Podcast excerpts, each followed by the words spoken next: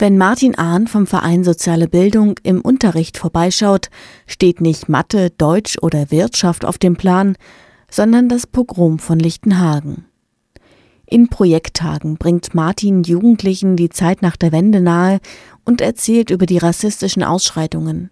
Dabei muss er auch oft Missverständnisse aus dem Weg räumen. Zum Beispiel begegnet mir sehr oft, dass es dort Tote gab. Martins Aufgabe besteht darin, darüber aufzuklären, okay, es gab dort keine Toten, aber was ist zum Beispiel das Besondere an Rostock-Lichtenhagen gewesen, an dem Pogrom, eben, dass es ein Pogrom war und eben kein Brandanschlag, also der in der Nacht passiert ist durch Einzelpersonen, sondern dass eben dort eben diese Gruppe der Zuschauer eben so eine wichtige Rolle gespielt haben. Neben Projekttagen zum Thema Lichtenhagen koordiniert Martin Arndt auch den Aufbau eines inhaltlichen Archivs. Da gibt es ein größeres Team drumherum, die halt dann auch in die Archive gehen, dort suchen, die Sachen dokumentieren, systematisieren, verschlagworten, also typische so Historikerarbeit machen. Dabei konnte das Team unter anderem Dokumente aus Privatarchiven nutzen. Also es haben ja Leute schon Sachen gesammelt, weil sie vielleicht Journalisten sind oder waren oder weil sie aus einer wissenschaftlichen Perspektive sich dem Thema gewidmet haben.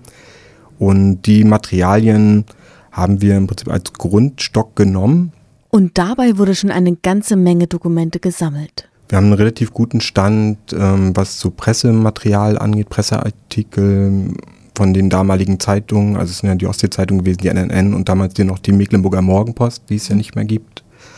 Dann haben wir aus, ähm, aus der linken Szene sehr viel Material bekommen, was sehr interessant ist. Doch an bestimmtes Material heranzukommen ist nahezu unmöglich.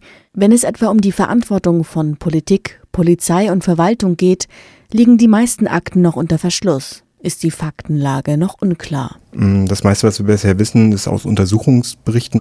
Aber wieso das, ich sag mal, das kleinteilige Agieren der einzelnen Verantwortungsträger war, das ist halt auch zum Beispiel noch ein blinder Fleck. Ein anderer blinder Fleck liegt über Betroffenen des Pogroms. Zum Beispiel von den Sinti und Roma, dort gibt es sehr wenige Dokumente nur, beziehungsweise es ist sehr schwer dort an ähm, Archivmaterial beziehungsweise an Zeitzeugen auch ranzukommen im September 92, also ein paar Wochen später, gab es halt das Rückführungsankommen mit Rumänien und damit wurden die Leute alle abgeschoben. Also waren erst Betroffene des Pogroms und wurden dann sofort abgeschoben. Und dadurch gab es natürlich auch keine Möglichkeit, eben entsprechend Zeitzeugeninterviews zu führen oder dieser betroffenen Gruppe einfach eine Stimme zu geben.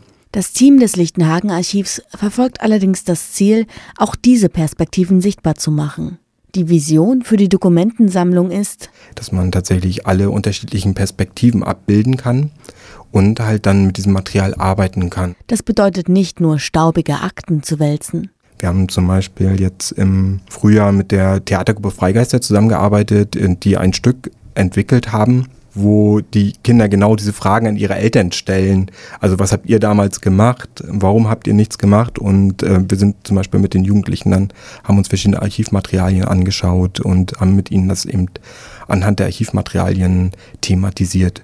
Um solche Projekte häufiger durchführen zu können, muss erst einmal ein dauerhafter Ort für das Archiv her, erzählt Martin. Wir werden jetzt erstmal einen Raum einrichten im Peter-Weiß-Haus, ähm, wo das Archiv zugänglich sein wird und was danach passiert, das ist ja auch wieder eine Diskussion, die in der Stadtgesellschaft geführt werden muss. Wie gehen wir mit dem Thema um und wie gehen wir auch mit dem Archiv um? In welcher Form wird das präsentiert? Bisher wird der Aufbau des Archivs durch die Stadt Rostock finanziert.